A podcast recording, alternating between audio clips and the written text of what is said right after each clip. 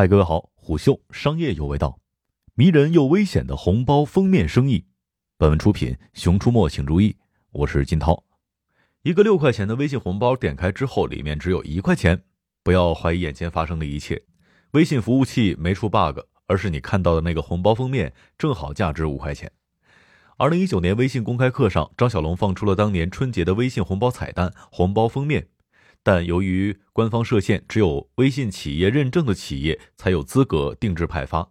随后，定制红包封面的门槛是一降再降，从面向企业、政府、媒体等各类组织开放，再到支持个人创作者去定制。价格方面，则从最初的十块钱一个降到了一块钱一个。用了两年的时间，这颗彩蛋才真正的走向普罗大众。本期商业动听给您讲讲红包封面生意怎么就这么火。古驰、阿玛尼、耐克等品牌借红包封面搞事营销，杨幂、易烊千玺、张若昀等明星霸屏送包到手，引得用户乐此不疲地翻着牌子，期待一把抽中。然而，由于数量有限且较为抢手，更多人等到的是手慢了，红包封面派完了。近期，微信把定制权限开放给了个人，理论上每个人都拥有了生产红包封面的资格，进而让更多人知道并且用上了红包封面。这直接促成了一波爆发。数据显示，最近一个月红包封面的微信指数较此前出现了显著的波动。一月二十号，直接达到了七千三百万次的使用高点，与一个月之前的指数相比，增幅高达百分之四千六百二十八。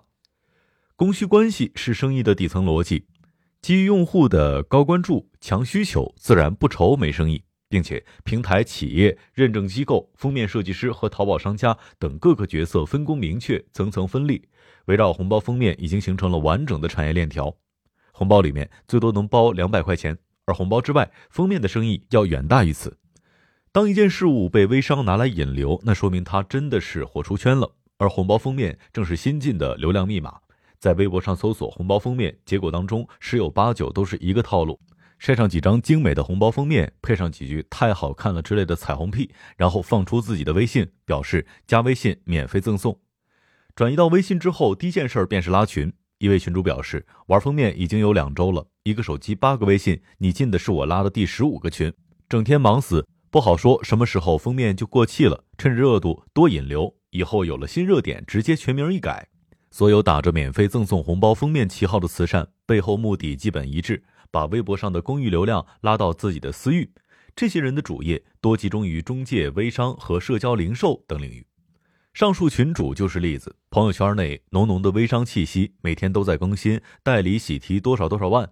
当有群友索取免费红包封面的时候，这红包封面同行卖二十到三十块钱一个，群主血亏买来送给你们。最后一个转折，领取的话需要帮群主完成一个小任务就可以得到。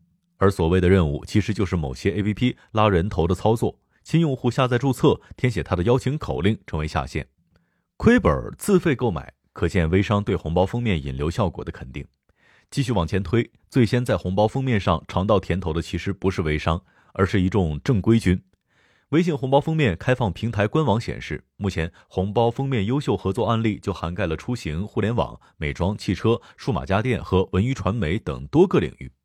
爱奇艺、快手、美团、恒大、龙湖和路易斯威登等等这些耳熟能详的品牌都囊括在内。引流的玩法上更是花样百出，最常见的配合朋友圈广告和公众号广告抽奖活动，为自家小程序、视频号、公众号来引流。再进一阶，可能注册会员或者是下载 APP 才能够领取。比如，如果要领取范思哲的专属红包封面，用户必须填写电话和邮箱等个人信息。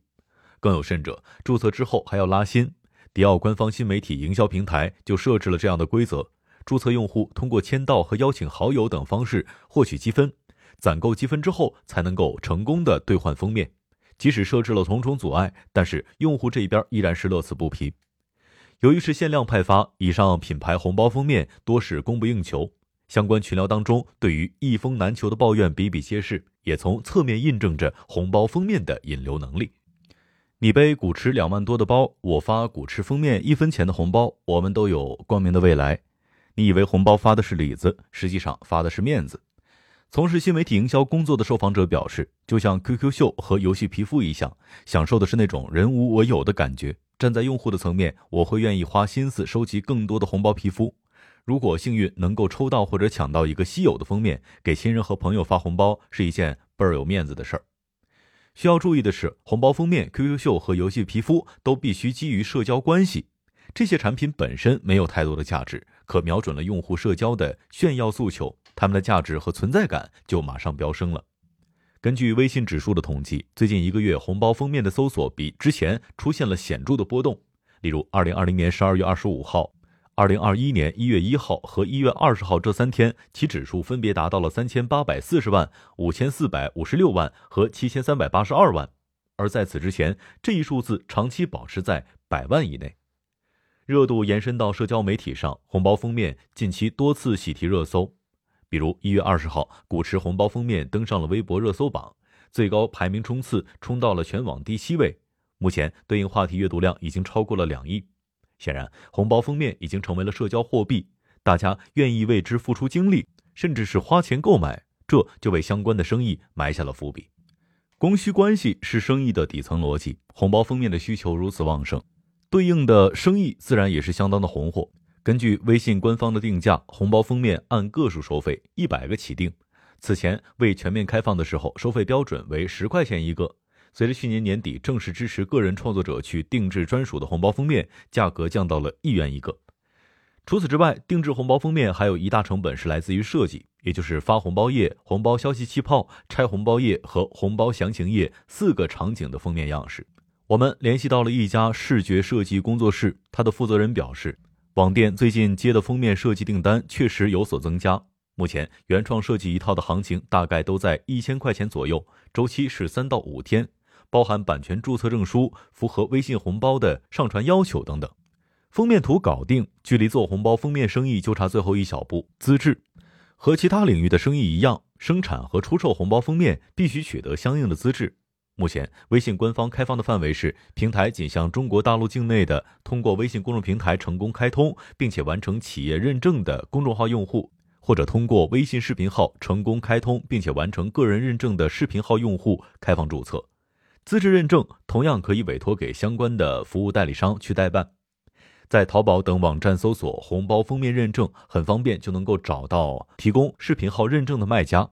用户只需要提供微信号、姓名、电话、身份证号和省区市信息，就能够完成认证。根据淘宝卖家的介绍，个人和企业都能认证。个人一般情况下认证为企业高管，第二天就能通过，四百元包过，不过退款。红货归红货。但红包封面的生意其实经不起仔细的打量。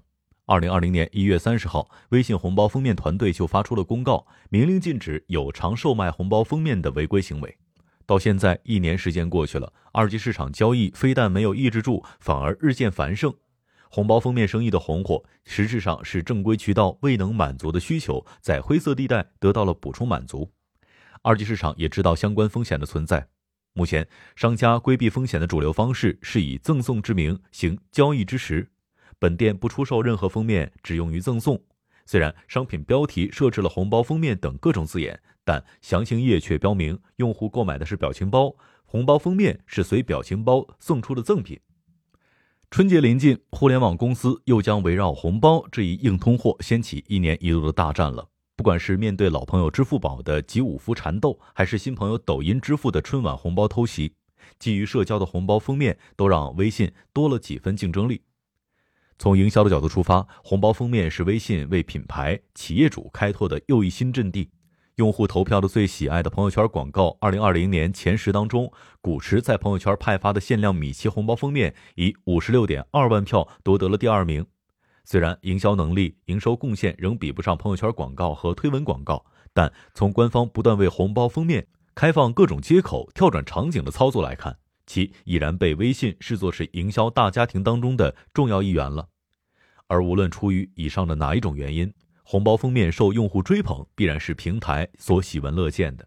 前文提到，二级市场交易带来的直接效果，便是红包封面影响的范围扩大、热度提升。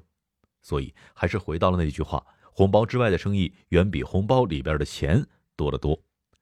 商业洞听是虎嗅推出的一档音频节目，精选虎嗅耐听的文章，分享有洞见的商业故事。我是金涛，下期见。虎嗅商业有味道。本节目由喜马拉雅、虎嗅网联合制作播出，欢迎下载虎嗅 APP，关注虎嗅公众号，查看音频文字版。